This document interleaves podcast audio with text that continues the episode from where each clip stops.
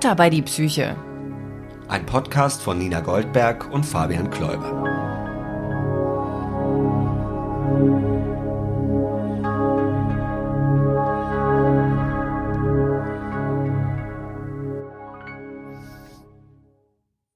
Das mit dem Runterzählen kriege ich einfach nie hin. Guten Abend, liebe Nina. Hallo Fabian, aber es hat doch gut geklappt. Du hast dich nur selber unterbrochen. Ja, weil ich mich einfach klassisch verzählt habe, aber ist auch völlig egal. Vielleicht lassen wir das einfach in Zukunft. Wir fangen einfach an, wenn die Mucke aus ist. Das kann man auch so machen. Aber mir gefällt das auch, wenn du so wichtig tuerisch mit deinen Fingern da rumfuchtelst mhm. und dich dann dabei verzählst. Also eigentlich möchte ich, dass das genauso bleibt. Na gut, dann führen wir das weiterhin fort. Fabian, äh, ja? heute haben wir eine Gästin. Mhm. Ist das wahr? Ja. Dann sag doch mal wen. Das war aber eine journalistisch ganz investigative Frage. Ja, das war von wir, hinten mit dem Spitzenstock durchs Auge. Wir haben eine Gästin und wir haben wieder meinen Lieblingsfall, nämlich, dass es eine Hörerin unseres Podcasts ist, die gesagt hat, äh, toll, dass sie das macht, ich will auch erzählen. Und das ist die Vivian, die hat uns äh, angeschrieben und hat dann gesagt, so, äh, können wir uns mal kennenlernen? Das haben wir. Und dann haben wir gesagt, ja, bitte, das wollen wir unbedingt hören. Ja, unbedingt. Und, ähm, ich sag schon mal, es geht, und ich finde es total interessant, um Zwangsstörungen. Würdest du jetzt, bevor wir sie dazu holen, sagen, du hast Zwangsstörungen? Ich würde sagen, ich habe keine, aber ich würde sagen, ich komme da total gut mit. Ich kann das viel, viel besser nachvollziehen als andere psychische Störungen. Zum Beispiel, wie du weißt, kann ich mir Depressionen nur über den Kopf erklären. Mhm. Aber bei, also vielleicht äh, belehrt Vivian mich ja auch eines Besseren, aber so aus dem Bauch heraus habe ich das Gefühl, ich kann ganz schnell verstehen, wie das geschieht. Ich fühle mich dem sehr nah.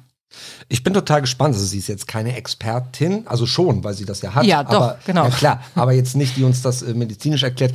Ich glaube, für mich ist das auch jetzt neu als Krankheitsausmaß. Ich bin gespannt, weil ich kenne sehr viele Menschen und mich auch ein bisschen, dass ich so denke, es gibt ja auch so Neurosen und ich glaube, dass Zwangshandlungen schon im Alltag auch bei anderen Leuten vorkommen, ohne jetzt gefährlich zu werden.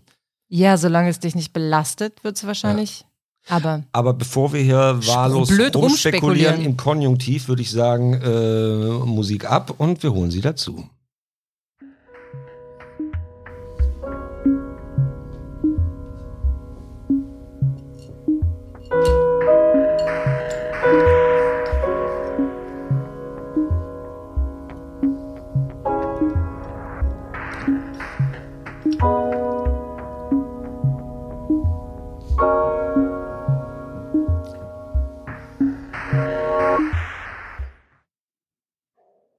Hallo Vivian. Siehst du, ich habe nicht gezählt, ich habe nicht gezählt und das war eine Verzögerung. Du hast einfach zu lange die Pause gemacht, weil ja. ich nicht gezählt habe. So, Entschuldigung. So. Hallo Vivian.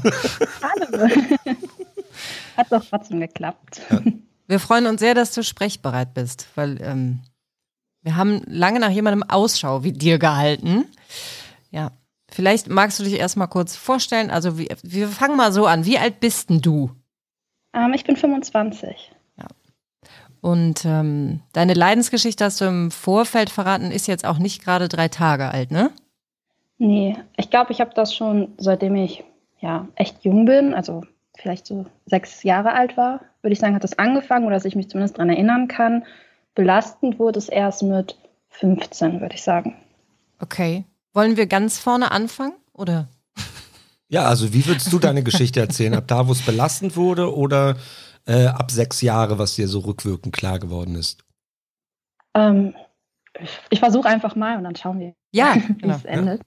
Ja. Äh, genau, also früher war es eigentlich nur so, als ich jetzt sechs war ungefähr, dass ich super häufig Angst hatte beim Schlafen und dann vielleicht mal das Licht ein bisschen öfter an und ausgemacht habe als einmal. Mhm. Einfach irgendwie, um mich besser zu fühlen. Das war aber auch nicht immer, das war so phasenweise. Und dann gab es auch wirklich lang, würde ich sagen, keine Probleme. Und dann, ja, so Mitte Pubertät, Ende Pubertät, wo ja auch einfach viel im Leben los ist, habe ich mich, glaube ich, sehr viel unsicher gefühlt. Und ich habe auf einmal vor allem sehr starke Albträume immer bekommen. Mhm. Ich habe geträumt, dass ich vergewaltigt werde, dass ich verfolgt werde. Ähm, also nie jetzt zum Beispiel von der Vergewaltigung an sich, sondern einfach diese, ich bin quasi vorher aufgewacht. Ich habe mhm. auch geträumt, okay, das passiert jetzt. Und hatte dann sehr stark Angst vor allem, und das war so die eine Sache. Und gleichzeitig habe ich dann festgestellt, dass ich immer bestimmte Dinge gemacht habe, bevor ich schlafen gegangen bin. Und das war so ein Prozess einfach oder so eine, wie so ein Drehbuch, das man machen muss, bevor ich jetzt schlafen gehe, mhm. damit ich keine Angst habe. Und das sah dann so aus, dass ich in mein Zimmer, nee, bevor ich in mein Zimmer gehe, stehe ich natürlich irgendwo in einem Flur. Und in diesem Flur musste ich das Licht mehrmals an- und ausmachen, glaube ich. Dann bin ich in mein Zimmer gegangen und habe, ich kann sein, dass die Reihenfolge jetzt falsch ist, aber ungefähr habe, glaube ich, mein Zimmerlicht mehrmals an und aus gemacht und ich habe quasi von der Tür das große Licht an und aus machen können. Ich habe aber auch an meinem Bett auch einen Lichtschalter, der dasselbe Licht bedient. Mhm. Das heißt, ich habe das erstmal an und aus gemacht und dann aber angelassen. Am Anfang war das vielleicht einmal, dann steig, hat sich das irgendwann gesteigert, dann waren es irgendwann vielleicht dreimal. Daraufhin bin ich zu meinem Schrank gegangen und habe meinen Schrank aufgemacht und habe da reingeguckt und habe so, habe das so lang, habe den so weit aufgemacht, bis ich, bis es sich gut angefühlt hat. Dann habe ich den wieder zugemacht. Das war am Anfang auch nur einmal, ähm, hat sich natürlich auch gesteigert, dann wurde es irgendwann dreimal. Es ist, war irgendwann so stark, dass ich sie quasi so in so einem großen Winkel aufmachen musste, bis es sich gut anfühlt, dass ich die Schranktür leider rausgerissen habe. Das war nicht so cool. Ähm, danach bin ich in mein Bett gegangen und mein Bett ähm, stand nicht direkt an der Wand, mhm. weil es so eine Schräge ist und dann hat das leider nicht gepasst. Und dann musste ich immer in meinem Bett liegen und dann so hochgucken und dann von links nach rechts immer ganz schnell hin und her und wirklich gucken, ob da nichts ist, aber so ganz links in die Ecke und auch ganz rechts in die Ecke. Auch in so einer bestimmten Schnelligkeit, das sah jetzt so, du hast das so ein bisschen nachgemacht, das sah aus, als wäre auch so ein gewisses, gewisses Maß an Hektik oder Schnelligkeit dafür nötig? Ähm, ich glaube, es fängt nicht hektisch an, aber dann wird es hektisch, weil ein Angstgefühl begleitet, also das ja. begleitet. Und ich denke, wenn ich das schneller mache, dass ich dann mehr sehe, weil ah, in dem, okay. wo ich ja nach rechts gucke, gucke ich ja nicht mehr links hin und da ja. könnte jetzt ja irgendwas passiert sein. Und so ja. habe ich quasi eher beides im Blick. Und wenn das dann fertig ist, dann kann ich mich jetzt in mein Bett legen, aber auch dann wirklich nur so mit dem Rücken zur Wand und auf, auf die Seite und mache das Licht aus und habe ein ganz schönes Angst, Angstgefühl. Und wenn ich jetzt auf Klo gehe oder irgendwer reinkommt, ach, und die Tür war auch nie zu, also die war nicht ganz zu. Das hat mein Leben leichter gemacht, als ich damit leben konnte, dass eine Tür ganz zu ist. Die musste immer so einen bestimmten Spalt offen sein. Mm, ein Windstoß und, und es fing von vorne dann an. Ja, genau. Oder ich habe dann irgendwann so Sachen davor gelegt, zum Beispiel, ich weiß nicht, ein Buch oder so, weil Türen bleiben ja auch nicht stehen, die bewegen ja. sich ja auch irgendwie immer, je nachdem, wie die Winkel so sind. Ähm, genau, dass das auf jeden Fall diese Position ist. Und wenn ich jetzt auf Klo gegangen bin oder mich in irgendeine Angst reingesteigert habe, dann habe ich das Ganze nochmal von vorne gemacht in der Regel. Wow. Ja. Und das war eigentlich so das, wo es dann, als es sich so hochgesteigert hat, zumindest am belastendsten wurde. Und dann vor allem mit den Albträumen. Also es war dann so schlimm, dass ich nicht alleine schlafen konnte. Ich habe, mein Papa war viel auf Reise, dann habe ich häufig bei meiner Mama im Bett geschlafen. Ähm, manchmal habe ich auch zwischen den beiden geschlafen oder meine Mama hat dann bei mir geschlafen. Mhm. Ähm, oder ich habe meine Schwester gefragt, wie wir es früher, als wir Kinder waren, auch immer so gemacht haben, wenn eine Angst hatte, ist die andere so zur anderen im Bett ins Bett gekrabbelt und hat man ein Händchen oder so gehalten. Ähm, das haben wir dann auch wieder gemacht. Und ja, dann war es halt irgendwann so schlimm mit dem Schlafen, auch ist ja auch dann immer müde und ist ja auch einfach nicht cool, ähm, dass meine Mama mich darauf angesprochen hat, ob ich nicht mal vielleicht mit einer Therapeutin sprechen möchte. Ähm, ja, genau, und dann bin ich da hingegangen, auch wirklich dann wegen den Albträumen, weil mhm. das mit den Handlungen war mir gar nicht so bewusst, ehrlich gesagt. Mhm. Oder, oder es war nicht, es war schon präsent, aber ich sag mal, so die Albträume und diese Angst, die war viel präsenter. Genau, und dann bin ich in Therapie gekommen und war auch insgesamt, würde ich sagen, sechs Jahre in Therapie, aber jetzt nicht sechs Jahre einmal die Woche, sondern quasi zweimal Langzeittherapie, also zweimal 35 Stunden. Und das sind ja auch immer noch Sommerferien und dann, ich war auch jetzt nicht der Typ, der, der jede Woche hingehen wollte, also in akuten Phasen schon, aber dann ne, lässt man es ja auslaufen und gerade so am Ende werden ja auch die Abstände noch größer, damit man halt auch besser alleine zurechtkommt. Und dadurch, dass ich auch unter 18 war, als das anfing, waren wir bei einer Kinder- und Jugendtherapeutin. Und das war dann auch keine Psychologin, sondern eine Verhaltenstherapeutin, nennt sich das, glaube ich. Mhm, ja. Genau. Und aber gesagt, ich würde ganz gerne nochmal, bevor wir jetzt zur Therapie kommen, was mich auch total hm? interessiert, zurückgehen zur Landung. Einfach so noch so ein paar Rückfragen, zum Beispiel, mh, hm, wenn wir jetzt deinen Weg mitgehen ins Bett, ne, von den verschiedenen Lichtschaltern, hatte das bei den Lichtschaltern eine gewisse genaue Anzahl oder war das in einem Rhythmus oder zu einem Lied oder war das jeden Abend ein bisschen anders von der Anzahl? Ähm, es war eine Anzahl, Mhm. also zählen. Zählen. Ähm, einmal, genau, und dann irgendwann halt reicht einmal nicht mehr. Und dann reicht halt erst dreimal. Genau, das wäre die nächste Frage. Das heißt, es steigert sich immer mehr. Du hast immer das Ritual dreimal und irgendwann reicht dreimal nicht und dann muss es fünfmal sein. Und so geht das immer hoch. Aber die Zahl ist immer Gesetz und du erweiterst das Gesetz. Quasi. Genau, also die, ähm, wenn du Zwäng, Zwängen nachgibst, dann verschlimmern sie sich. Also deswegen steigert, steigt die Zahl oder ich weiß nicht, das Verhalten.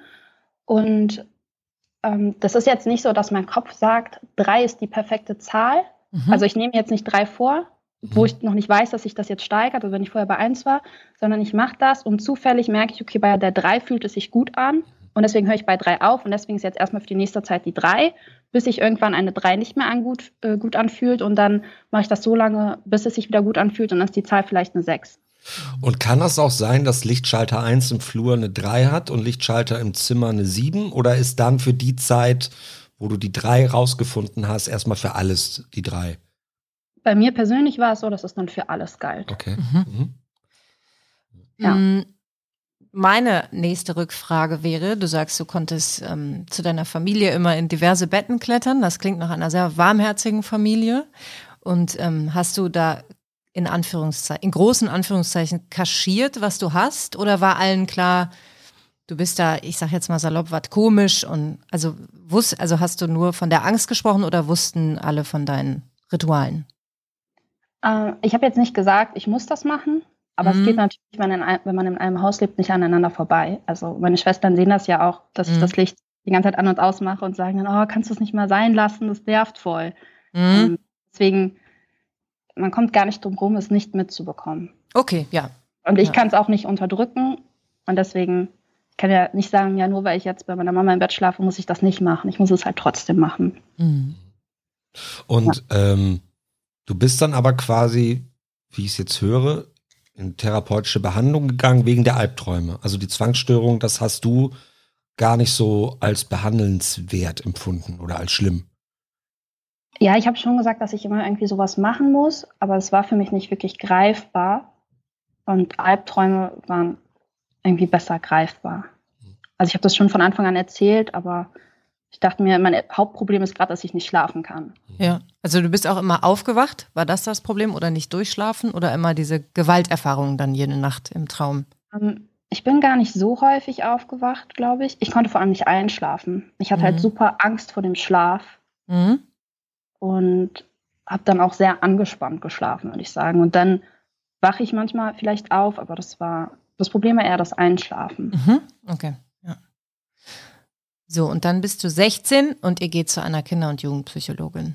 Mhm. Fühltest du dich da gleich gut aufgehoben und verstanden? Total. War ein absoluter Glücksgriff. Bist du Ähm, bei der wir dann haben- auch geblieben die ganze Zeit? Ja, Cool.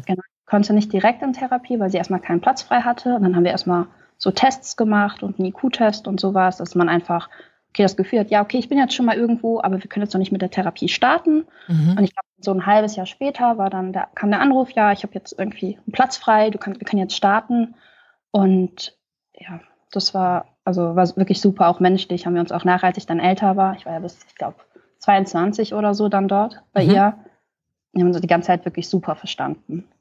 Aber bezog, bezogen sich deine Zwangshandlungen dann immer noch auf die Abende oder hatten die sich dann bis dato auch schon in die Tage geschlichen? Wenn du sagst, es erweitert Ähm, sich auch so schnell? Und das war immer schon auch tagsüber, nur nicht Okay. so extrem. Also mein Trigger ist so die Dunkelheit. Ja. Dann bekomme ich einfach ein Angstgefühl häufig oder ein anderer Tri Trigger wäre jetzt, dass ich irgendwie einen Film, also ich kann nicht so viele Filme gucken und Serien, ähm, alles wo so Gewalt vorkommt. Also Ja. nicht unemotionale Gewalt ist für mich sowas wie Science Fiction oder so, wo einfach jemand einfach so umgebracht wird. Damit kann ich super umgehen. Ja. Sobald das so Tatort-like ist oder ähm, ja, wo ich das Gefühl habe, es steckt so ein bisschen was dahinter, warum die Person das gerade macht oder es ist so ein bisschen, Oder es ist naturalistisch, es ist quasi alter, also es passiert Näher an immer. unserer Welt.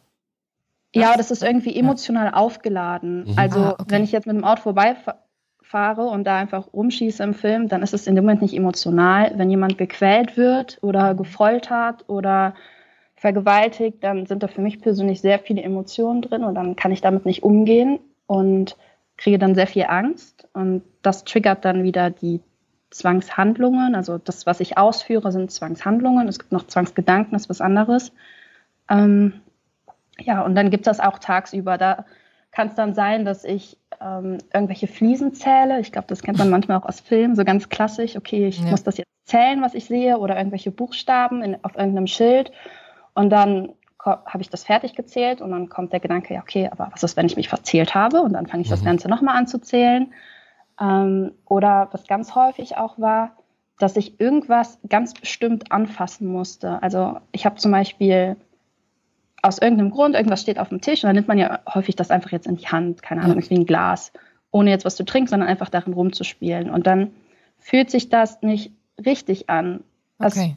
Und dann muss ich es irgendwie nochmal anfassen und nochmal aus einem anderen Winkel und dann irgendwie nochmal anfassen, bis es sich wirklich gut anfühlt. Und das ist ja auch was, was man auch gut sieht, würde ich sagen, bei anderen. Ja. Also wenn das andere Leute haben, kenne ich das auch eigentlich mal direkt, dass die irgendwie. Ja, ihr erkennt euch untereinander. Normale Leute machen es ja nicht. Aber wenn du sagst, Fliesen zählen, das hast du und das hast du, du hast das heute immer noch. Also du redest quasi von aktuell mhm. oder redest du von damals vor der Therapie? Ähm, heute habe ich es eigentlich nicht mehr. Also, okay. Äh, sobald ich merke, dass ich irgendwie anfange, irgendwas zu zählen, drehe ich mich einfach um und denke so, nee, ich mache das jetzt nicht. Wow. Ja. Genau. Ähm, was ich noch habe, ist, wenn ich Angst habe, äh, dass ich dann irgendwie doch nochmal hin, hinter die Tür schaue oder gucke, ob der Herd aus ist mhm. und ob die Tür abgeschlossen ist und das alles auch nicht einmal, sondern mehrmals, was sich natürlich auch wiederholt, wenn ich wieder das Bett verlasse. Aber es ist ich würde sagen, ich habe das mittlerweile eigentlich gar nicht mehr. Und wenn es kommt, dann ist es halt so wenig, wie ich gerade beschrieben habe, wo ich dann einfach versuche, es einfach nicht zu machen. Und entweder klappt es oder es klappt nicht. Aber es ist nicht mehr, es bestimmt nicht mehr mein Alltag und früher hat es meinen Alltag bestimmt. Okay. Jetzt bist du die Chefin und nicht mehr der Zwang. Kann ja. man das so sagen? Ja, cool. Genau. Also Absoluter also Therapieerfolg. Genau, man wird nicht mehr vom Zwang kontrolliert, sondern man kontrolliert den Zwang, ich glaube. Ja. So sagt Respekt. Und dafür. hast du in Therapie diesen Zusammenhang jetzt zwischen Albtraum und Zwangsstörungen, bist du auch weitergekommen? Weil es klingt ja für mich so, was du erzählst mit 15, mit 16, dass du ja quasi ganz viel gemacht hast im Vorfeld, um dich sicher zu fühlen, um dich gut zu fühlen, die Rituale zu machen. Und die Albträume gingen ja nicht weg. Also äh, gibt es da einen genaueren Zusammenhang, den du entschlüsseln konntest? Nein, die Albträume sind irgendwann einfach weggegangen, als es mir auch insgesamt besser ging.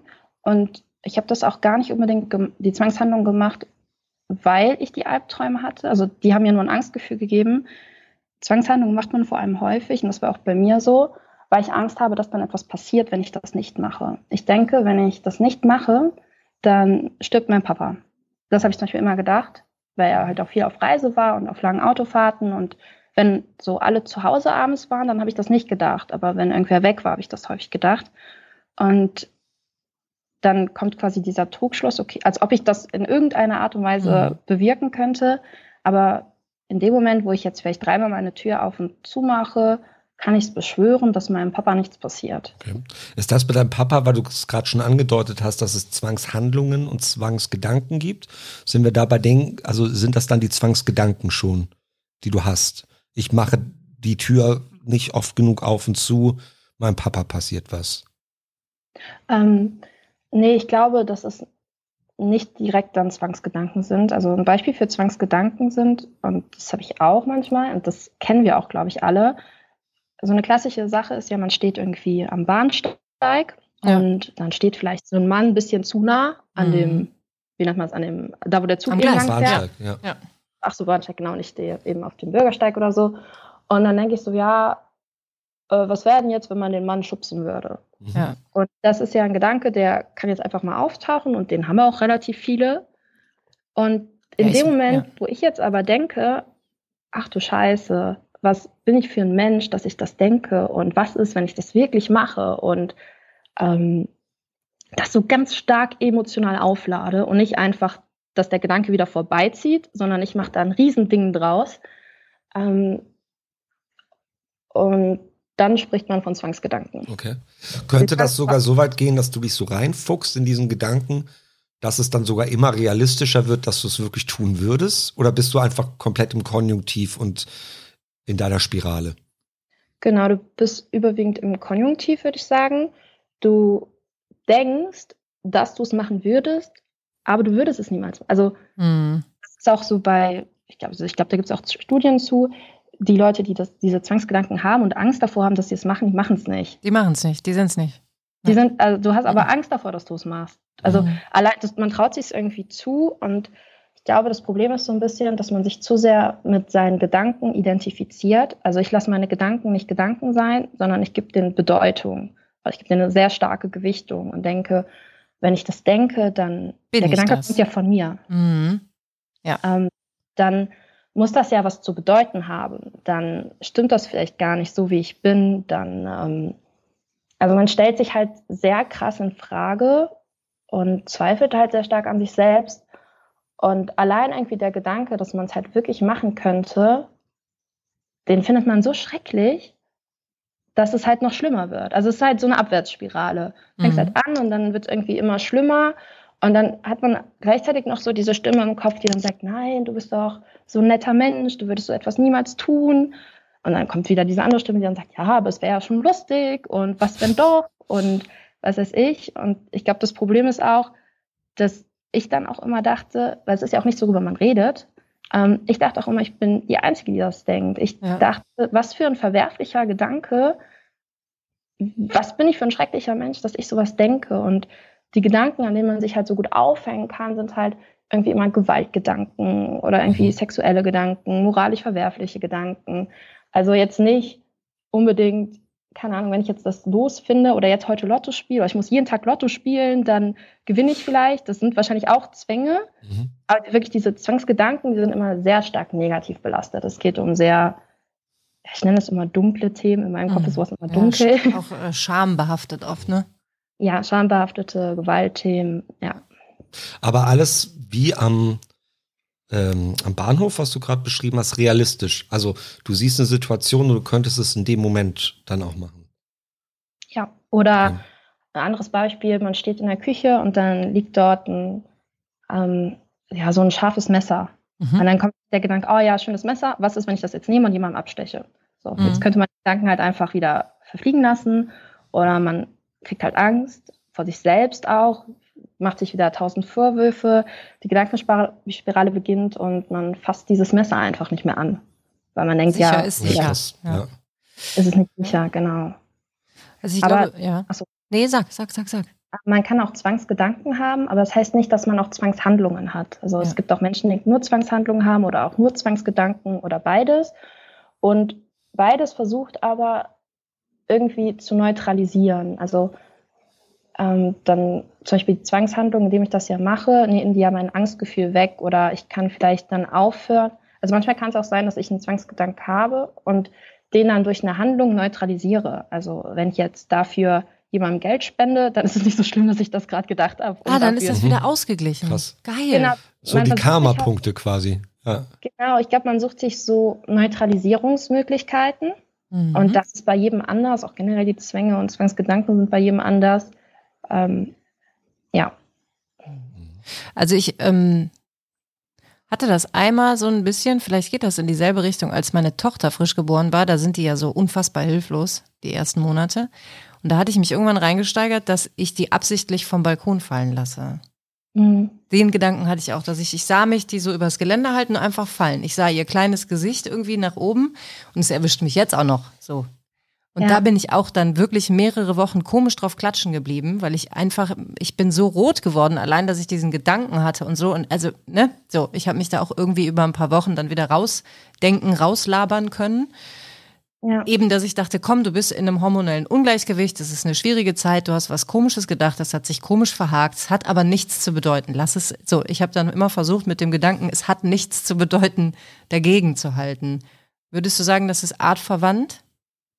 Ja, ich glaube ja. schon. Also man kann die ja auch einfach irgendwann entwickeln und genau dieses, was du sagtest, ja, ich habe mir dann halt angeredet, dass es nichts zu bedeuten hat, ist mhm. ja ähm, ist ja die Bewältigungstechnik, die man lernt. Mhm. Und du hast ja auch gesagt, du bist in dem Moment, als du es gedacht hast, ganz rot geworden. Ja, bin ich glaube ich halt jetzt noch. Genau, es ist halt super unangenehm. Man lässt halt seinen Gedanken nicht Gedanken sein. Wird sie auch einfach sagen können, ja, komischer Gedanke und weg Was ist war er. das denn für eine Scheiße? Fertig. Ja. Genau, aber du Ja. hast ihm halt so eine krasse Bedeutung gegeben, Mhm. dass er sich halt bei dir verfestigt. Ja. Und nicht mehr weggeht. Und ja. Ja, ging, ging irgendwann. Aber irgendwie, ich habe da schon fühlen können, wie schnell sich sowas für immer verfestigen kann, wie sich das irgendwie den ganzen Körper schnappt und irgendwie weiter mit Scham auflädt und Unverständnis einem selbst gegenüber. Also wie schnell es einen wirklich spiralisieren kann. Da hatte ich so einen Hauch, konnte ich so einen Hauch mal vielleicht ein bisschen spüren, wie du dich auch oft gefühlt hast. Ja, total. Vor allem hast du dir ja auch gedacht, also du weißt ja auch, dass du sowas niemals machen würdest. Ja, ja. Ja, Ne? ja. Aber das zählt in dem Moment halt nicht. Es ist, ich glaube, das sagen auch super viele Zwangsbetroffene. Habe ich auch noch in der Doku jetzt die Tage gesehen. Also es ist ja nicht so, als ob wir wüssten, dass es nichts bringt. Also so, es ist völlig klar, dass es nichts Rationales ist, dass wir das irgendwie auch nicht wirklich beeinflussen können. Mhm. Aber allein dieser Gedanke, ja, aber was wenn doch? Oder dieses, dieses Fünkchen so, dass wir es vielleicht nicht zu 1000 Prozent wissen, Mhm. reicht schon.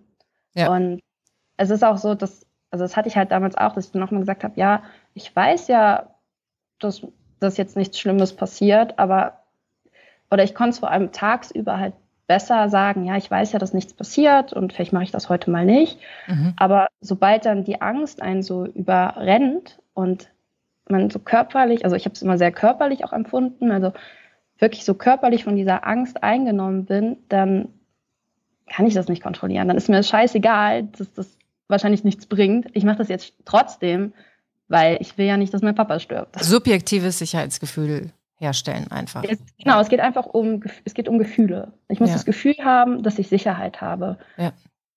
Und wenn das nicht hergestellt ist, dann ja, macht man irgendwie Dinge, die ein bisschen komisch sind. Kannst du vielleicht eine Einordnung mir geben? Ich frage mich gerade, Rituale, Marotten, vielleicht auch ein bisschen Aberglaube, was ja viele Leute haben. Es gibt sehr viel auch in der Kunst, im Sport, Leute, die auftreten, aber auch viele Leute. Wo glaubst du, ist da eine Grenze? Oder kann man das überhaupt sagen? Hm? ähm, also was ich jetzt auch, ich habe auch viel zu dem Thema gelesen, deswegen ist es nicht immer so mein Empfinden auch nur, aber was auch viel einfach gesagt wird, jeder hat ja irgendwas. Jeder hat so einen Tick. Wie zum Beispiel du, Nina-Fan, als hast du nochmal geguckt, ob dein Handy auf Stumm ist, obwohl du Ja, ja, da habe ich mich auch schon ertappt gefühlt, dass ich vor diesem Thema tatsächlich noch dreimal gucke, ob es leise ist. Und ich dachte, das ist auch wirklich Mhm. Satire irgendwie. Ja. Genau, oder das, weiß ich nicht, die Lautstärke besser auf 14 empfunden wird als auf 13. Ja, Und sicher ist das so.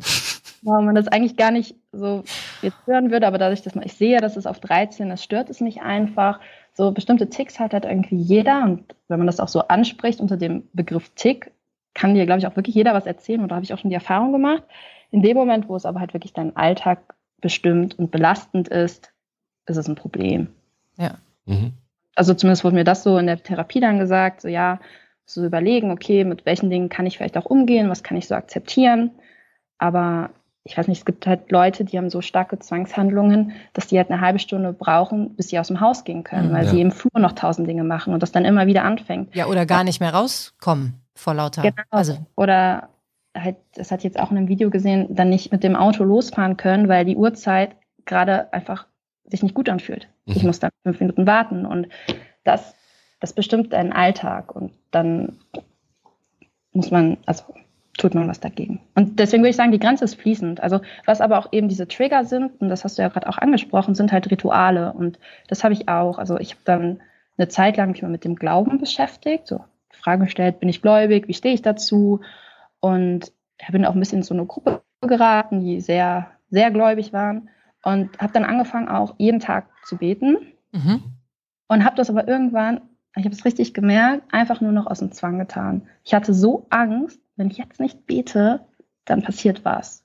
Oder ich habe auch häufig versucht, durch das Beten meine Gedanken zu neutralisieren. Also wenn ich was ganz Schlimmes gedacht habe oder was ich als schlimm deklariere, dann zu beten und zu sagen, oh bitte, bitte, lieber Gott, lass es nicht passieren. Ich habe das einfach nur gedacht, ich meine das doch gar nicht so, ich weiß ja auch nicht.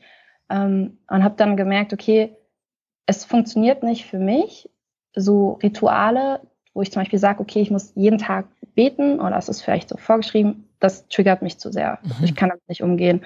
Oder was ich jetzt auch gehört habe und was auch, was ich auch bestätigen kann, ist, ähm, jetzt durch Corona wurden, glaube ich, auch ziemlich viele Menschen getriggert, weil es ja überall diese Händewaschanleitungen gibt. Ja. Ja. Und es also folgt ja eine ganz genaue Prozedur und ist ja auch, es ist ja auch sinnvoll, dass man dieser Prozedur folgt, um sich zu schützen.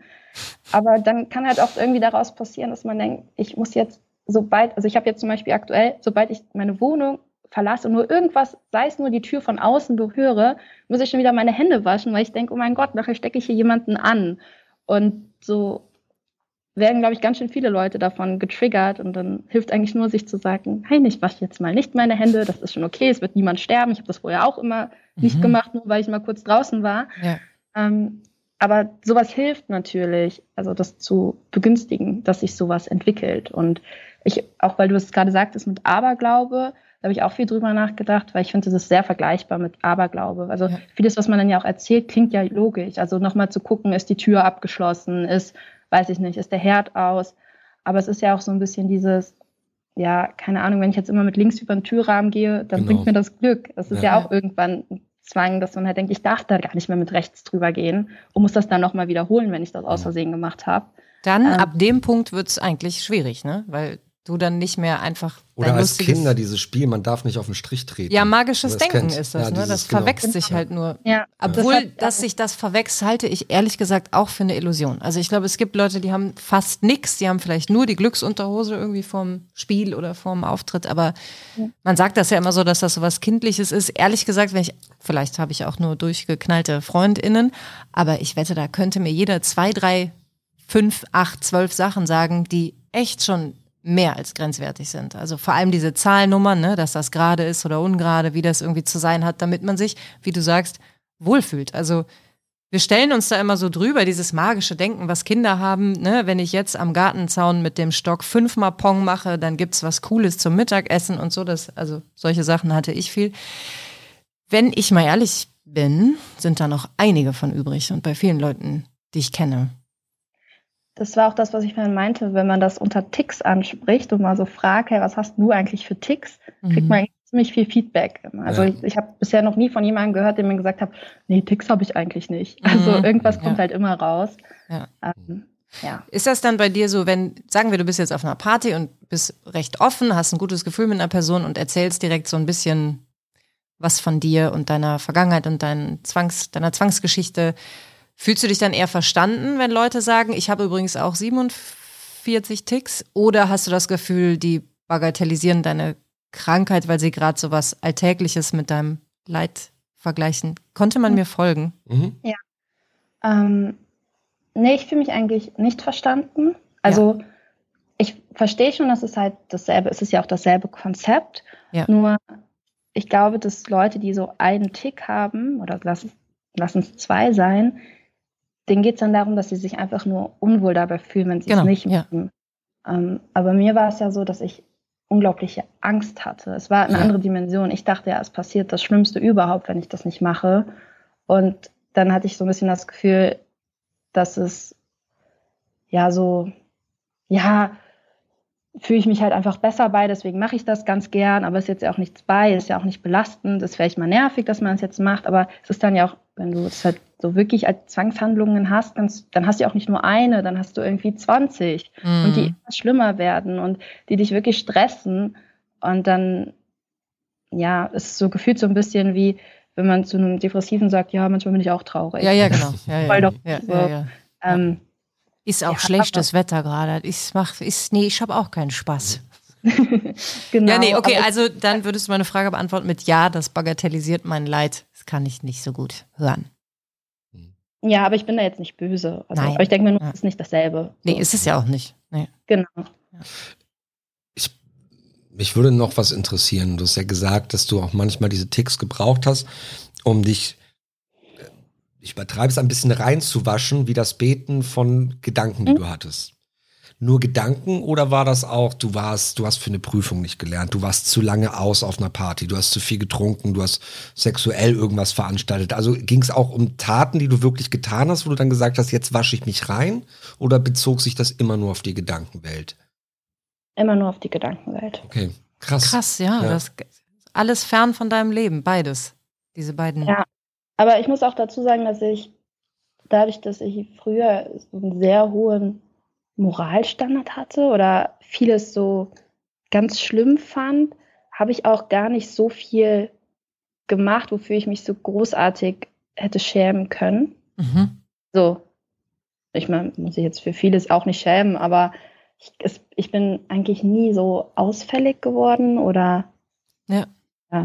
Deswegen war das, glaube ich, gar nicht so das Problem. Oder ich habe jetzt auch keine Drogen früher genommen und alles. Mhm. Alkohol getrunken ist auch eine Droge, aber keine irgendwie chemischen oder pflanzlichen. Ja. Du warst einfach sehr, sehr anständig. Das hat sich alles nur in deinem Kopf abgespielt. Genau, aber ich war auch sehr anständig, weil ich ja auch so sehr Angst davor hatte. Ja, ja, das ergibt Sinn. Genau, also jetzt, ich bin immer noch anständig, aber ich bin nicht mehr so, ich habe nicht mehr so die, ich hatte sehr, sehr strikte Moralstandards oder sehr, mhm. ja, wo man die sehr einengend waren und das habe ich nicht mehr so schlimm. Hast ja. du ein Beispiel, was du meinst mit hohen Moralstandards, die du hattest und jetzt nicht? Ähm, ich habe keins mehr, was ich jetzt nicht mehr habe. Ich habe nur eins, das ich immer noch habe. äh, zum Beispiel finde ich es ganz schlimm, äh, über Leute zu lästern. Mhm. Also es ist jetzt nicht so, ich kann mich davon nicht freisprechen, ich mache das auch mal. Aber dieses, rede ich über etwas an jemanden, das mich einfach gerade stört, oder ist es wirklich so ein böses Lästern? Ähm, da denke ich immer, boah, das sind doch auch nur Kinder von irgendwelchen Eltern. Das tut mir in meinem Herzen so weh, dass ich am liebsten einfach heulen würde. Ähm, ja, da kann ich echt nicht so gut umgehen. Und sonst war halt so alles dieses ähm, sehr, sehr, sehr konservative auch, also jetzt was so Beziehungen angeht. Ähm, mhm. Ja. Mhm. Und wenn du dann heute in eine Lästerei gerätst, wo sich vier, fünf Leute richtig das Maul zerreißen, dann gehst, entziehst du dich einfach so, wie Huma in die Hecke singt in diesem GIF. So? Gehst einfach weg? Äh, nee, ich sag, ich äh, sagte immer, ja, so, das ist doch jetzt auch nicht so schlimm oder versuch Ah, ausgleichen. Du versuchst genau, auch da auszugleichen. Ja, weiß ich jetzt nicht. Ich versuche einfach die ähm, so den Leuten dann zu erklären, was sich vielleicht die andere Person gedacht hat oder so ein bisschen die so Vertretung für die Person zu spielen, die, über die gerade gelästert wird. Ähm, und dann, glaube ich, haben die Leute auch meistens keinen Spaß mehr. Zumindest haben meine Freundinnen immer gesagt, mit Vivian macht es gar keinen Spaß zu lästern. Ja, recht haben sie. Sollte ja. sich andere suchen für dieses spezielle Hobby. Ja, aber ja. wie gesagt, ich bin jetzt auch nicht komplett frei davon. Aber ich, ich finde, es gibt nochmal so unterschiedliche Arten, über Leute, Leute zu reden. Ja, auf jeden Fall. Es gibt, ja, gibt Notsituationen, genau. wo man gerade verärgert ist. Es gibt aber auch, ich mache mich bequem im Gossip, nur um des Gossips willen. So. Ja, genau. So, ja. Und ja, Fabian? Nee, ja, Nein, du hast eingeatmet. Ja, Entschuldigung, ich habe eingeatmet. Manchmal atme ich. Das musst aus. du jetzt ausgleichen mit einem Ausatmer, der ja. genauso lang ist. Ähm, ja, genau. Das Konzept wird verstanden. Also sechs Jahre Therapie, da würde mich natürlich, wenn das in einer Kurzform möglich ist, interessieren, wie lange hat es bis zu einer Diagnose gedauert, bis zu einer Erkenntnis und vor allem, hm, wie arbeitet man an der Zwangsstörung? Also wie kuriert man sie? Wie geht man dagegen vor? Das ist ja verhaltenstherapeutisch wahrscheinlich die Erkenntnis, leicht gemacht, aber das ist doch hart Arbeit, das wegzukriegen, oder? Ja, ähm, also die Diagnose kam, ich denke mal, nach dem ersten Gespräch. Also ich bin ja auch sehr offen, was das angeht. Und war es so ziemlich klar für sie, ah, okay, Vivian hat das. Ähm, und ich habe das dann auch sofort angenommen, weil also ich bin einfach so jemand, wenn mir jemand irgendwie was erklärt und Lösungen präsentiert, dann nehme ich sie gerne an. Auch weil ich ja auch extra dahin gegangen bin, weil ich das ja nicht mehr haben wollte. Das heißt, ähm, ich war ja sehr willig, gesund zu werden. Ähm, ja, und dann wird natürlich erstmal so viel geredet. Und dann haben wir überwiegend so Übungen gemacht. Und ich weiß noch, irgendwann hat sie mir dann gesagt, das war, glaube ich, so seit nach einem halben Jahr oder so, ähm, ja, also die Abträume hatte ich dann relativ schnell im Griff, durch das Reden alleine schon. Und dann hat sie gesagt, okay, bei den Zwangshandlungen gibt es zwei Möglichkeiten, wie du es loswirst. Entweder du machst ab heute gar nichts mehr davon oder du sagst, ich mache nur die eine Sache nicht mehr und danach ähm, mache ich das nicht mehr und also so stufenweise. Mhm. Und hinzu kam, dass ähm, sie auch gesagt hat, ich soll nicht mehr irgendwie zu meiner Mama ins Bett gehen oder irgendwen fragen und das wurde meiner Mama auch gesagt, weil es ist natürlich halt nett gemeint und so und da war ich auch sehr dankbar für. Aber wenn du dann halt sagst, okay, ich werde jetzt gesund werden, dann hilft es nichts. Mhm. Ähm, ja, dann habe ich gesagt, okay, ich habe keine Lust, das so stufenweise zu machen. Das dauert mir, finde ich blöd. Ich mache mhm. jetzt einfach gar nichts mehr. Ähm, ja, und dann ja, läuft das so, dann liegst du halt in deinem Bett und hast verdammt Angst und schwitzt und liegst da und wartest jetzt, versuchst es nicht zu machen und dann hältst einfach dieses Gefühl aus, dass es dir gerade echt scheiße geht. Und das machst du so lange und dann ist das Gefühl irgendwann nicht mehr da. Also, und das ist hat, dir auch gelungen? Ja, es ist mir auch gelungen. Ich glaube, ich weiß nicht, ob es direkt am ersten Tag geklappt hat. Ja. Ähm, ich habe es dann auch, ich habe das auch nicht direkt gemacht, weil ich glaube, sie hat den Vorschlag gemacht, als ich irgendwie Prüfungsphase gerade hatte und dann gesagt habe, nee, das geht jetzt nicht. Also ich muss halt abends schlafen, um morgen die Klausur schreiben zu können. Ich mache das, wenn die weg sind. Ähm, ja, und dann, ich glaube, das ist generell bei Gefühlen ja auch so, man kann nicht ein Gefühl sehr lange halten. Also gerade so Anspannung, die mhm wenn du die aushältst, geht sie irgendwann weg. Du kannst nicht zehn Tage Anspannung haben, auch nicht, glaube ich, 24 Stunden. Ähm, ja, deswegen ist es von allein irgendwann weggegangen und ich habe dann dadurch sozusagen, man konditioniert sich um. Du lernst ja. dann, okay, ich muss das nicht machen und es passiert auch nichts. Auch wenn ich das denke, aber ich mache das jetzt einfach nicht. Ähm, ja. Aber es ist dann, dann, wie ein Entzug, es ist wie ein Drogenentzug ja. quasi. Du liegst da und du brauchst eigentlich den Stoff, du brauchst den Lichtschalter an und aus und darfst es nicht machen. Genau. Und liegst da verängstigt und auf dich selbst zurückgeworfen. Ja, und dann kommen natürlich auch die schlimmsten Gedanken dann in dem Moment. Also dann jo. reicht, hast du ja nicht mehr diesen einen schlimmen Gedanken, sondern auf einmal vielleicht 20 und weiß ich nicht, wenn man Angst hat, schwitzt man ja auch. Also ja. ich schwitze dann oder ähm, weiß nicht, vielleicht kriege ich mich unter der Decke und will bloß nicht rausgucken, was die ganze Sache ja noch wärmer macht und äh, ja, verstärkt sich sehr krass. Aber äh, es hat auf jeden Fall geholfen. Es ging auch tatsächlich wirklich schnell dann. Also ich würde sagen, nach ein, zwei Wochen hatte sich es, so mit den schlimmen Sachen. Fantastisch, das ist ja total irre. Ja, und dann ist es aber so, dann ist es ja nicht weg. Mhm. Ähm, dann lernt man einfach damit umzugehen. Und also so zu merken, okay, wenn ich irgendwie das Verlangen habe, dann, also ist jetzt auch so meine Strategie, die klappt auch nicht immer, aber okay, ich merke irgendwie, ich will das machen oder manchmal fällt mir es auch gar nicht in dem Moment auf, sondern erst so zwei Sekunden später und ich habe das schon gemacht und dann wirklich halt bewusst vornehmen, ich mache das jetzt einfach nicht mehr und ich halte dieses Gefühl jetzt aus bis es weggeht. Mhm.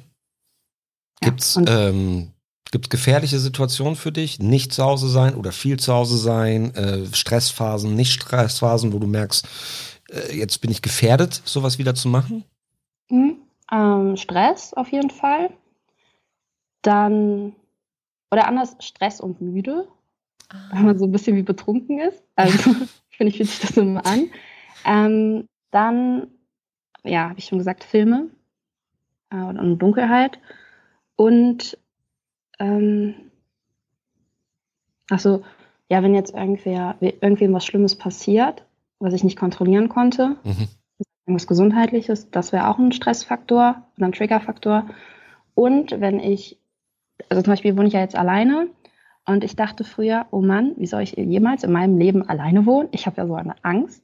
Und ich habe zum Glück eine Wohnung gefunden, in der ich mich so wohl fühle, dass ich hier keine Angst habe. Also klar, wenn ich mal einen Film gucke, habe ich auch Angst. Ähm, aber tendenziell in Summe habe ich keine Angst. Mhm. Mega. Und ich merke aber, wenn ich jetzt bei anderen Leuten bin, wenn ich mich nicht wirklich wohl in dieser Wohnung fühle bei den Leuten, also das klingt so spirituell, aber wenn die Energie in der Wohnung für mich einfach nicht passt, mhm. dann triggert mich das. Aber ich habe auch Freundinnen, da fühle ich mich so wohl, es ist wie mein Zuhause, das triggert mich dann nicht. Ich finde, dass das kein bisschen spirituell klingt. Ich finde, nee. das klingt einfach nach jemandem, der sensibel ist, der die Kanäle offen hat, der viel wahrnimmt. Und dann ist eben die Kehrseite der Medaille, dass man sich vor richtig energetisch miesen Buden halt auch ein bisschen beschützen muss. So. Ja, oder wenn man, also. oder wenn ich dann weiß, okay, da wohnt vielleicht jemand, ähm, die, weiß ich nicht, der es auch häufig irgendwie nicht gut geht oder mhm. mit sehr vielen Dingen so zu kämpfen hat, die nicht unbedingt positiv sind, dann fühle ich mich automatisch auch nicht gut in der Wohnung. Ah, dann kannst du nicht so da auf Abstand gehen dann. Ja, genau. Ich, ich bin ganz schlecht in emotionalen Abstand, also wirklich, wirklich schlecht. Ja. ähm, Und das überträgt sich dann irgendwie zu Diese sehr. Klausur und Prüfung würdest du versemmeln. Und wie schläfst und träumst du mittlerweile? Ah, tatsächlich eigentlich gut. Ja, letzte Nacht habe ich geträumt, dass ich vergewaltigt wurde. Das war nicht so gut. nee, nicht Aber- so gut. Das war wirklich das erste Mal seit sieben Jahren oder so, dass ich wieder so einen Traum hatte. Ähm, in Summe bin ich eh ein Mensch, der sehr intensiv träumt und sich auch an eigentlich alles immer erinnern kann oder an den Groß Großteil.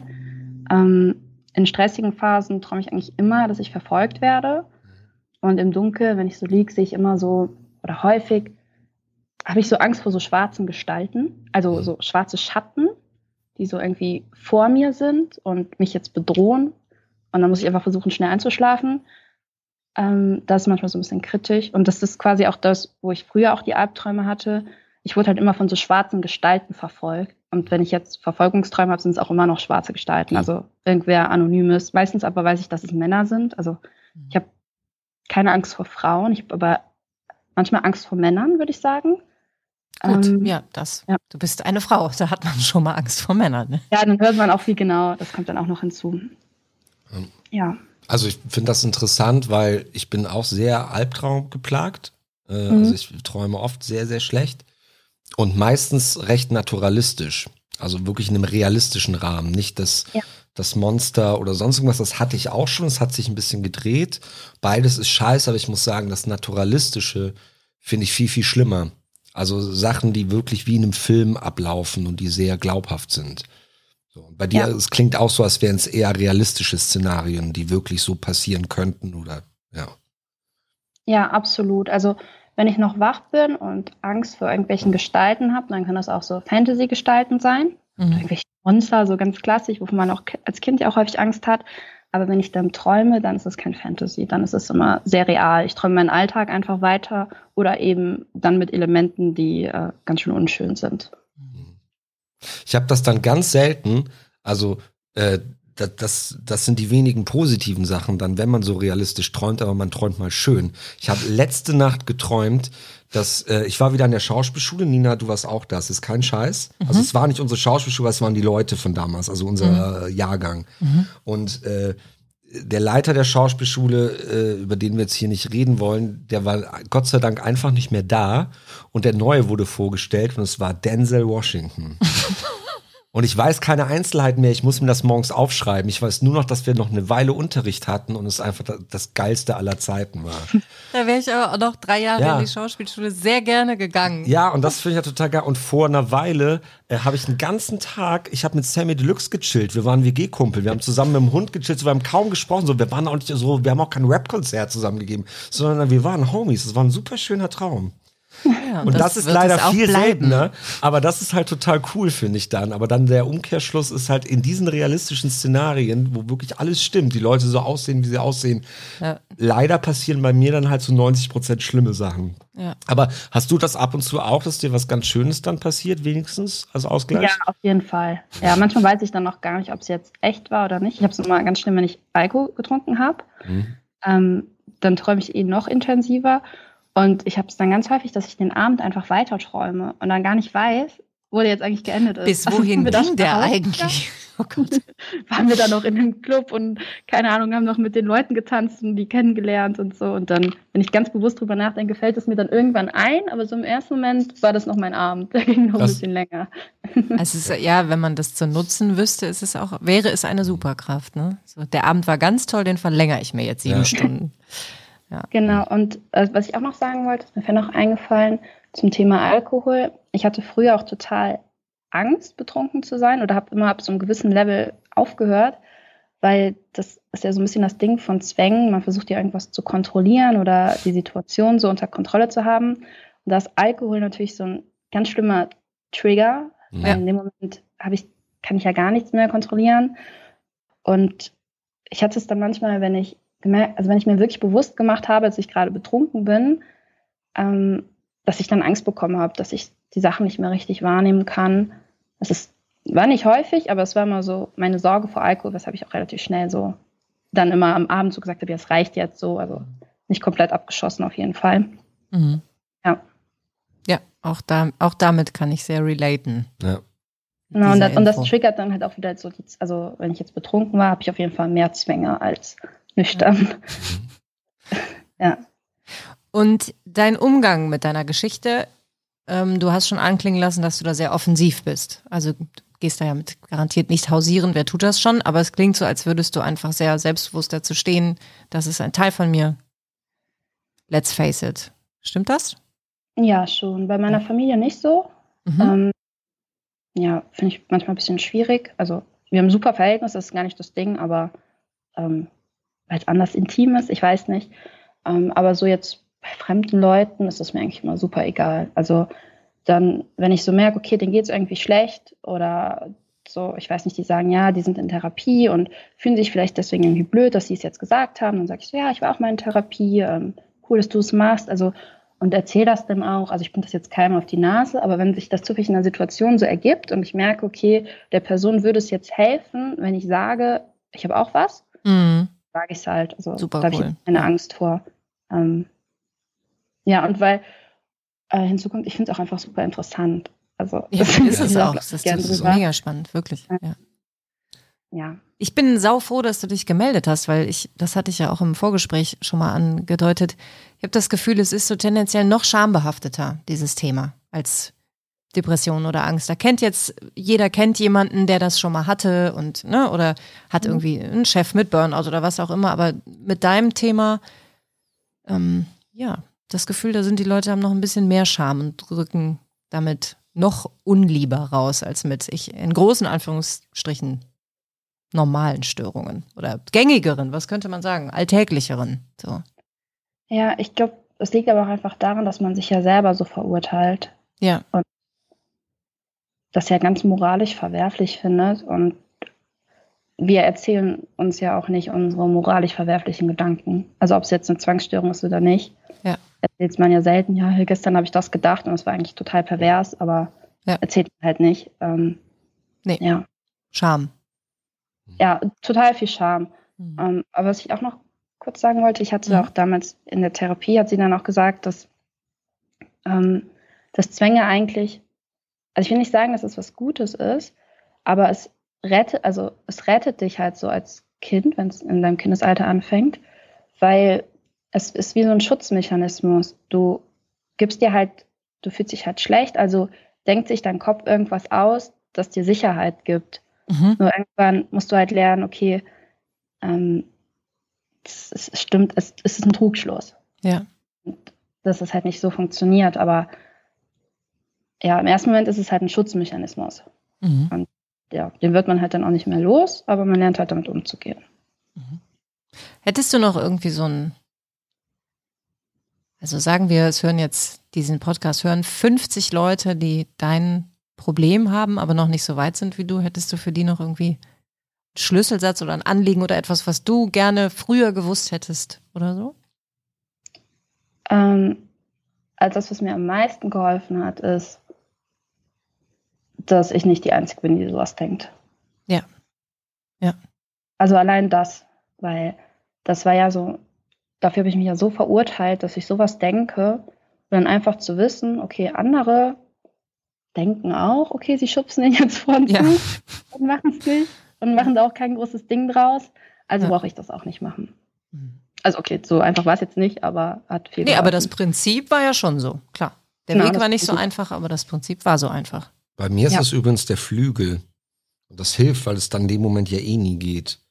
Ich habe seit, seit Jahren, ich bin später draufgekommen, es muss tatsächlich auch von einem Washington-Film sein, nämlich äh, American Gangster. Da habe ich neulich die Szene wieder gesehen, dachte, da kommt das her. Ich habe manchmal total Lust, wenn mir jemand so richtig auf den Sack geht kann jemand ein Politiker im Fernsehen sein, kann jemand ein Real Life am Bahnhof sein, dann will ich, dass da ein großer Flügel steht. Und dann will ich den Kopf nehmen und diesen Deckel aufmachen, diesen Deckel ganz oft hoch und runterdrücken und es klingt dann auch so schön, so bling, bling, bling. Und äh, ich glaube, deswegen ist es ganz gut, weil das, es, es, es ist mir halt noch nie passiert, wo wirklich ein Flügel dabei stand. Deswegen glaube ich, schützt das dann davor noch, weil es halt irgendwie im unrealistischen Bereich ist. Aber ich habe neulich diesen Film wieder gesehen, dachte, ah, da habe ich sehr. Aber das habe ich seit 10, 15 Jahren so, dass ich manchmal denke, ein Königreich für einen Flügel. Ja, wirklich. Das als fixes Bild. Ja, ich möchte manchmal so oft Menschen einfach ihren Scheißschädel in so einem Flügel einschlagen. Guck mal, Fabian, siehst du, das wusste ich noch nicht über dich. Ja. Das wusste ich noch nicht über dich. Ja. Also mich inspiriert das wirklich sehr, bei meinen allerbesten Freundinnen mal nachzuhorchen. Wollen wir uns nicht mal noch einen Gedanken verraten, für den wir uns irgendwie sehr schämen immer noch? Ich schäme mich für den Gedanken null übrigens. Nein, ich weiß. Das, das ist mir Also absolut die, bei klar. denen ich denke, die haben es alle verdient. Natürlich. Und da denken das, glaube ich, mehrere Leute. Ja. Aber davon ab wirst auch du noch Gedanken haben, für die du dich schämst. Nee, jetzt mal ernsthaft, ich finde das auch, ich finde das Traumthema, ich finde Träume sehr privat. Ich weiß nie, wie ich ins Detail gehen würde, aber auch da, hier, ihr da draußen, wenn ihr denkt, da gibt's Expertinnen oder jemand, darüber würde ich gern mehr erfahren, sei es privat oder in einer Podcast-Folge. Auch, Vivian, was du sagst, mit Charme besetzt zum Beispiel, jetzt nur in Kurzform. Ähm, die meisten Träume, die mir richtig zusetzen, ich bin im Krieg, ich werde gefoltert, ich bin im KZ. Und ich wache immer auf, bin fix und fertig, aber ich wache immer auf und schäme mich und bin sauer auf mich und denke, du verficktes kleines Wohlstandswürstchen. Du bist in deinem Leben ohne Krieg aufgewachsen, du warst immer satt, es ging dir immer materiell gut. Wie kannst du es wagen, nachts über Krieg und den ganzen Shit zu träumen, der wirklich auf der Welt passiert und du bist davon sehr, sehr weit weg. Ja. Wenn wir ehrlich sind, früher weiter weg, aber immer noch sehr, sehr weit weg. Und Ja. das sind so Sachen, wo ich auch denke, ich glaube, ich mache mir das Leben dann noch schwerer, indem ich nämlich erstmal mich den Tag über schäme, Ja. dass ich nachts so damit gekämpft habe. Und da würde ich wahnsinnig gern noch mal ran. Äh, Ja, das würde sich lohnen. Selber oder Podcast. dass du da dich nicht. Ich meine, du quälst dich ja dann nachts schon. Ja, genau. Und dann am nächsten Tag kann ich nicht mir. Ich finde, man muss sich manchmal auch leid tun, sich selber ein bisschen sorgen, dann, ach man, du Armer. So, nein, das geht nicht, sondern ich, ich bin dann super sauer die ganze Zeit, dass ich es wage, diese Bilder Dass du zu dir missbrauchen. rausnimmst. Ja, ja, Ja. ist ja so. Ich Ja, hab die versteh Krieger- ich. So, ich weiß, wie dumm das ist, aber so funktioniert es. Mhm. Und trotzdem habe ich das mit dem Flügel gerade gern erzählt oder mit Denzel oder Sammy Lux, weil Mhm. ich finde, mir passieren dadurch auch realistisch halt unfassbar schöne Sachen dann halt Im auch Traum, wieder. ja. ja ähm, Aber ich glaube, genau das ist ja das Problem. Also, dass du dich da den ganzen Tag dann schämst und da so ein großes Ding draus machst, obwohl du es einfach nur geträumt hast. Du gibst deinem Traum halt so eine krasse Bedeutung und dadurch allem, was wir halt, also jedem Gedanken, dem wir eine Bedeutung geben, der verfestigt sich bei uns. Mhm. Und dann, es ist ja, dann denkst du jetzt vielleicht nach einem Tag nicht mehr bewusst daran, aber unbewusst hat sich dir immer noch getriggert. Also klar, träumst halt wieder davon. ja. Ist Kreislauf, weißt du. Ja, so, also ich meine jetzt gar nicht, dass es so einfach ist, aber so das ist ja auch genau das Ding bei Zwangsgedanken. Und das ist ja, das kommt halt immer wieder dann. Vielleicht sagst du nächstes Mal so, ja, habe ich halt geträumt, war voll cool, lasse ich jetzt auch fertig. Ja, ich versuche das. Ich bin dann also. sowas dran. Also Scham ist bei mir eh ein großes Ding irgendwie oder so zu lange nachhängen irgendwas. Aber ja, ich verstehe trotzdem immer noch nicht, und das fände ich halt mal interessant, bin eine Expertin zu den Experten, warum sich mein Verstand, um irgendwas zu verarbeiten oder mich auf was hinzuweisen, sich halt diese Bilder sucht, die ich halt wirklich nicht kennen kann. Ja, weißt du, also so, äh, vielleicht lohnt es sich da mal nach intergenerationalen Traumata zu schauen. Die gibt's wohl. ja, ja. äh, Nächstes weiß. Thema. Alles klar. Gut, dann brauchen wir noch jemanden, der das äh, machen möchte. Ja, okay. Also Vivian, ich finde dich ganz toll aus der Ferne. Ich finde, du Danke. hast ähm, so eine entspannte Art, darüber zu berichten. Das ist eine absolute Wohltat wahrscheinlich für alle, die schon mal in einer ähnlichen Situation waren wie du. Und dann hast du dir ja auch noch so viel Fachwissen drauf geschafft, dass du genauso nonchalant wie deine eigenen Erfahrungen da einstreust. Also, man würde sich ja fast wünschen, du machst irgendwann eine Selbsthilfegruppe auf, Selbsthilfegruppe auf für Leute, weil ich glaube, wenn ich das Dollar hätte, was ich nur in Ansätzen verstehen kann, würde ich mich bei dir sehr aufgehoben fühlen damit. Irgendwie. Dankeschön. Ja. Ja, ich kann mich nur anschließen. Also äh, alles Gute weiter auf deinem Weg und vielen, vielen Dank fürs Erzählen. Und ich finde dich auch sehr aufgeräumt und mutig und freue mich sehr, dass du uns das alles erzählt hast. Ja, und jetzt sagen wir abwechselnd immer vier positive Adjektive und hören nie wieder auf zu podcasten. Nee, aber ich Nein, finde, ist das wahr, ist voll. einer, ich finde, dadurch, dass wir Schluss machen, ist das jetzt, würde ich sagen, hat noch jemand was zu sagen, sonst äh, ist das eine Ausnahme, mal etwas zu sagen, was sonst immer, schmi äh, immer schmierig daherkäme. Okay. Ich kann nämlich euch beiden und allen Hörenden da draußen sagen, schlaf gut und träumt schön. um Gottes Willen.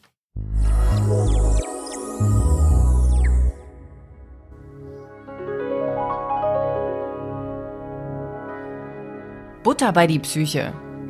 Ein Podcast von Nina Goldberg und Fabian Kläuber.